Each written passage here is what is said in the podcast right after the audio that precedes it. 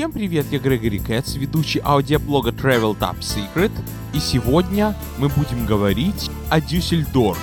Это один из крупных городов Германии. Многим он приметен тем, что там находится один из крупнейших аэропортов, во всяком случае крупнейший в регионе Северный Рейн, Вестфалия. И поэтому, если вы летите в тот регион, больше всего вероятности, что вы обязательно прилетите в Дюссельдорф. Хотя еще есть аэропорт Кёльн-Бонн, другие аэропорты в том регионе. Поэтому сейчас совсем не обязательно, поскольку я летел из Америки, то попасть суждено мне было в Дюссельдорф. Вернее, это тот город, с которого начиналась моя первая поездка в Европу в 1999 году.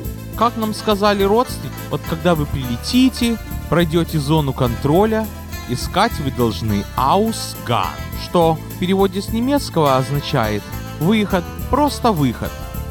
Думаю, что за язык такой газовый, этот немецкий? Люфтганза, Гастхаус, Ausgang, что не слово-то сплошной газ. Но это я шучу, потому что немецкий такой же язык, как и все остальные. Честно говоря, очень много сходств с английским, очень часто попадаются те же слова, только другие окончания. Прилетели мы в этот Дюссельдорф, прошли через телетрап, через зону контроля, ищем где же этот Аусганг. Выходим, перед Аусгангом получаем багаж, и вот вам и Аусганг. И нас тут уже встречает мамина одноклассница, которая в этом Дюссельдорфе к тому моменту жила сколько? 4 года. Но это еще не все. Нас же должны встретить родственники, у которых мы будем жить, а не у маминой одноклассницы. Жить мы будем в Ахине, как я вам уже рассказывал. И наши родственники туда повезут в машине. Но что-то стряслось у них с машиной. И поэтому наших родственников везут их родственники. Ждем, короче говоря. За это время мамина одноклассница, которая по ходу готовилась в гиды, рассказала нам довольно много из истории города. Я привез какие-то картинки, которые я напечатал типа дров в лес и сказал «хочу здесь побывать». Протягивая и она говорит «эта башня имеет большую историю».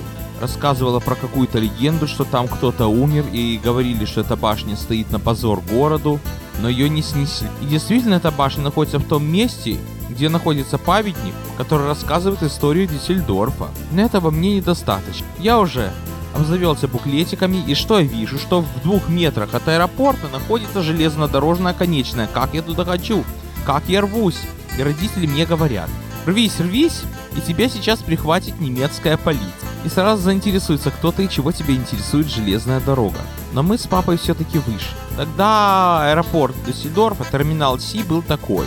Вернее, выход такой, что идешь, идешь, идешь, какой длинный коридор, металлический, как переход в метро. Выходишь на улицу, все так ухожено, все так убрано. Германия. Переходим дорогу, чтобы подойти к железнодорожному мосту, чтобы поглазеть на железную дорогу. И машины на полном ходу, слава богу, не на нас. Поглазели на железную дорогу, поездов не было. Напомнило это мне картинку из какого-то журнала, что когда я в своей школе учился, вдруг кого-то в журнале промелькнул поезд, да я просто рву из рук этот журнал. А ребята мне не дают, сопротивляются, и чуть ли не до драки дошло. В Дюссельдорфском аэропорту Тогда была конечная S-бана седьмого маршрута. Это такая система типа скоростной электрички, городской электрички, потому что в Дюссельдорфе метро это фактически метротрам. На эти городские электрички это самый лучший и выгодный способ добраться. И можно в аэропорт приехать. Но нам было не до S-бана. А кстати сказать, сейчас там построили подвесную дорогу, которая между терминалами идет не к тому терминалу, который был прямо чуть не на территории аэропорта, к терминалу S-бана, а к главному ходу ведет, где остановку сделали, которая специально называется Дюссельдорф Люкха. Подвесная дорога, но не путаться с хайвеем, о котором мы все время говорим.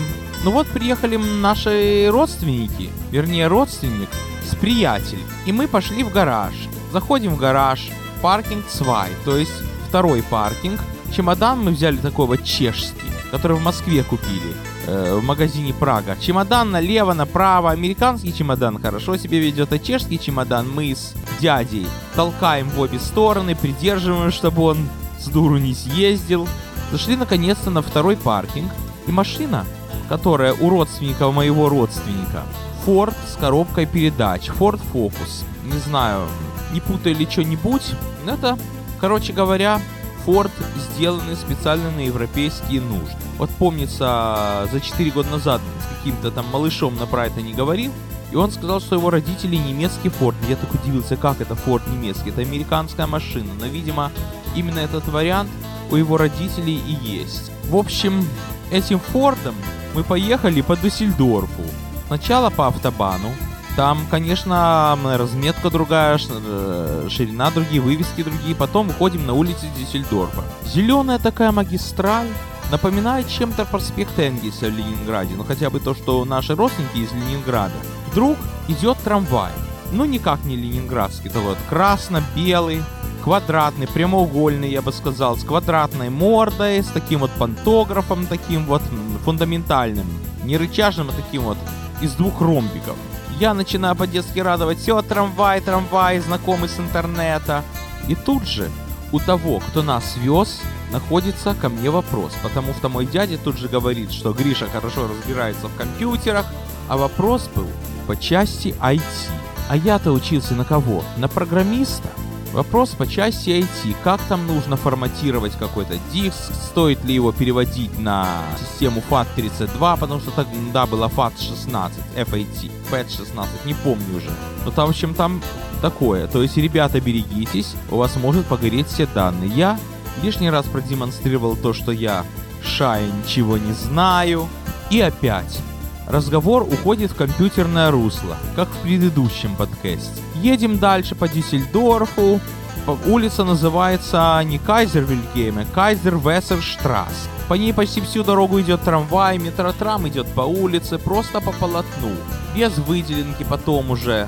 А выделенка иногда зеленая. Зеленый город, говорят, даже трамвайные рельсы все в зелени. А мы не знаем, как ехать. Доехали до какого-то магазина.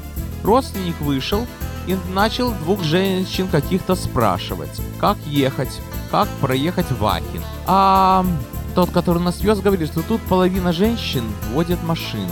А у меня чуть не сорвалось с языка. А сколько женщин занимаются программой? Слава богу, я не хотел позориться перед родственниками, потому что странные интересы были бы разговоры, а что тебе другая не подходит.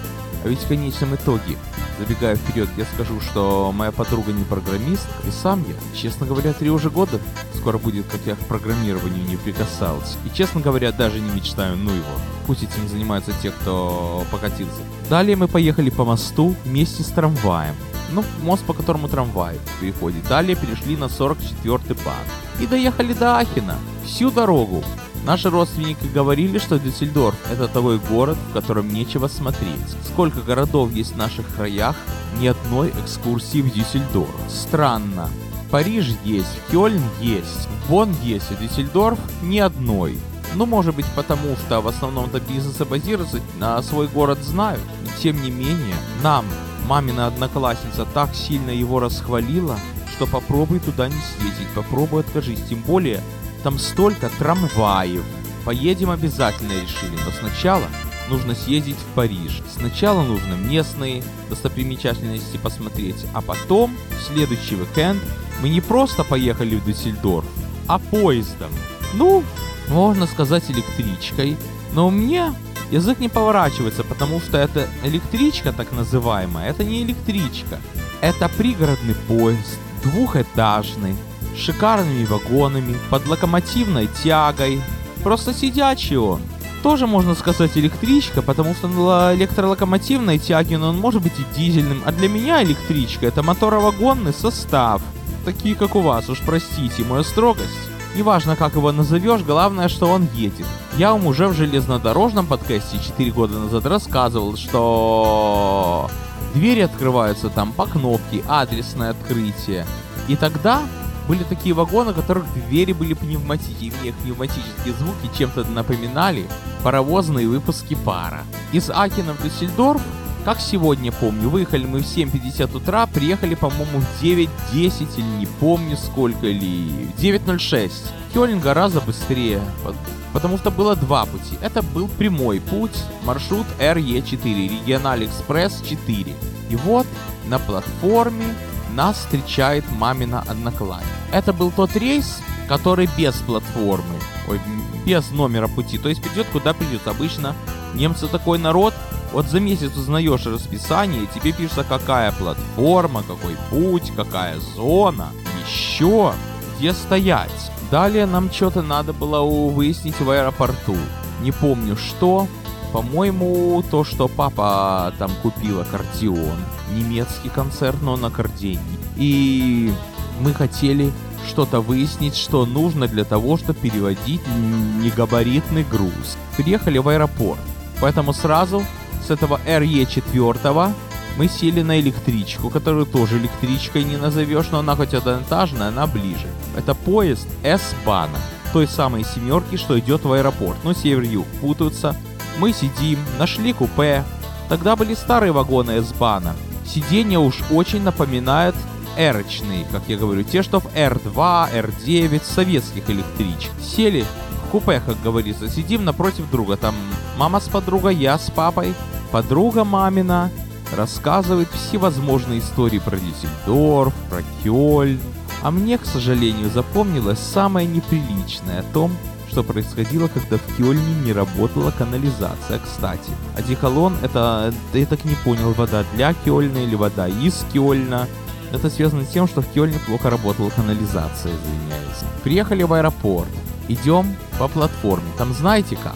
Там вся дорога наземная, он заходит под землю. Как будто в Нью-Йорке та самая остановка Пасифик, что из прошлого подкаста.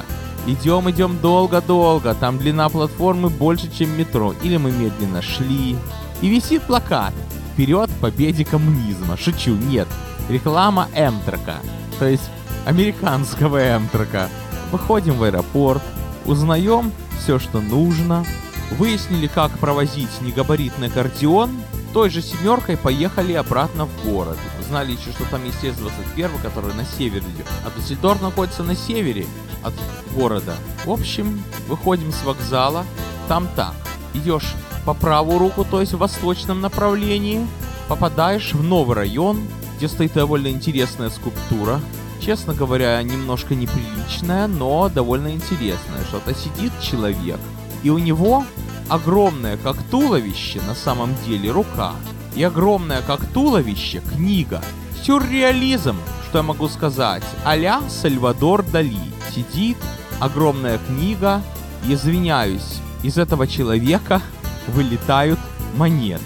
Не буду превращать наш выпуск в категорию 18+, но вот такой у них юмор у этих немцев, примерно как у американцев. Проходим вокзал. Вернее, там пути находятся на втором этаже, а проход на уровне земли. И попадаем в старую привокзальную площадь. И там, как в любом культурном европейском городе, большая площадь, скульптура стоит, а по ту сторону трамвай. Я его начинаю снимать на видео, и тут же мне говорят, пленки не хватит, батарейки не хватит. Но все-таки тут же перешел на церковь Иоганнес Кирхе. Такая улица красивая и церковь в том конце. Как заснял хвост трамвая. Но гораздо интереснее было то, что мы тут же в этот трамвай сели и прокатились, проехали пару остановок до музея Гёте. В музей мы не пошли, погуляли вокруг, посмотрели на кирху Святого Рохуса. Я все-таки заснял на видео одну улочку, жилую такую, которая чем-то напоминает Бруклин, чем-то Одессу, что-то среднее. Мне говорят, снимаешь серое тут, я говорю, что я снял, потому что я хочу видеть не только тот Дюссельдорф, что в путеводителях, а тот, что в реале, в жизни. Я хочу знать, как люди здесь живут. И вдруг мне придется сюда переехать. Далее пошли по парку, такой красивый сад, который чем-то напомнил что-то российское. Елки, березы, пруд, на пруду лебедь. А за прудом стоит скульптура. И не одна. Скульптура Вадима Сидура. Называется напоминающий помог. За прудом офис Ташибы. Прошли парк, вышли на какую-то главную улицу Дюссельдорфа, которая называется Ко, сокращенно, или Кёнигстрассе, не помню. На ней магазины, зелень, посередине там речка Дусель, Дюсель, вернее уж очень напоминает канал Грибоедова в Ленинграде, особенно то место, где мост, на котором львы. Прошли еще один квартал, там трамвайчик идет. По городу. Вот недавно, кстати, упрятали его под землю, сделали из него метр трам, и называется оно Убан.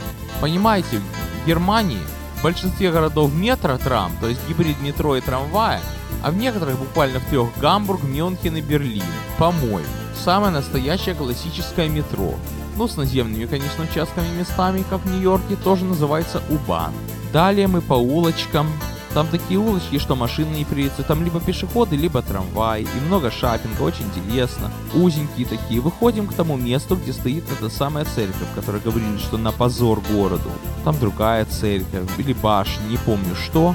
Но там нам наша мамина одноклассница рассказала историю города и как оно все образовалось. Что, в общем, было графство Кёльнское, но был один епископ, который решил отделиться, нашел землю и образовался Дюссельдорф. Что означает Дюссельдорф? Деревня на Дюсселе. Деревня на реке. Из этой деревни вырос огромный город с аэропортом огромным.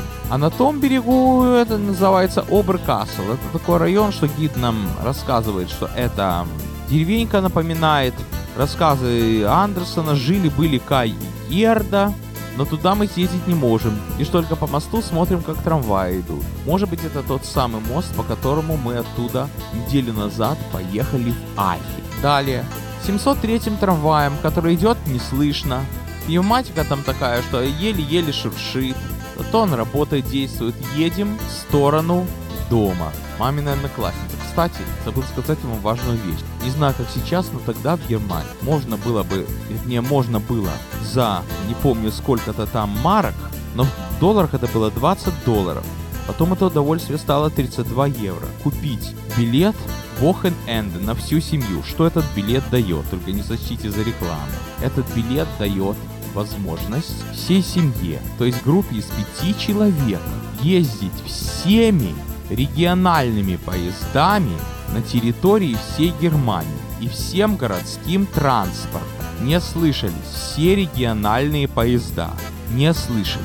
Но только сразу хочу сделать одно очень важное замечание. Что региональные поезда – это электрички, по-нашему. Это пригородные поезда, которые идут где-то в пределах 3 часа их самый долгий маршрут.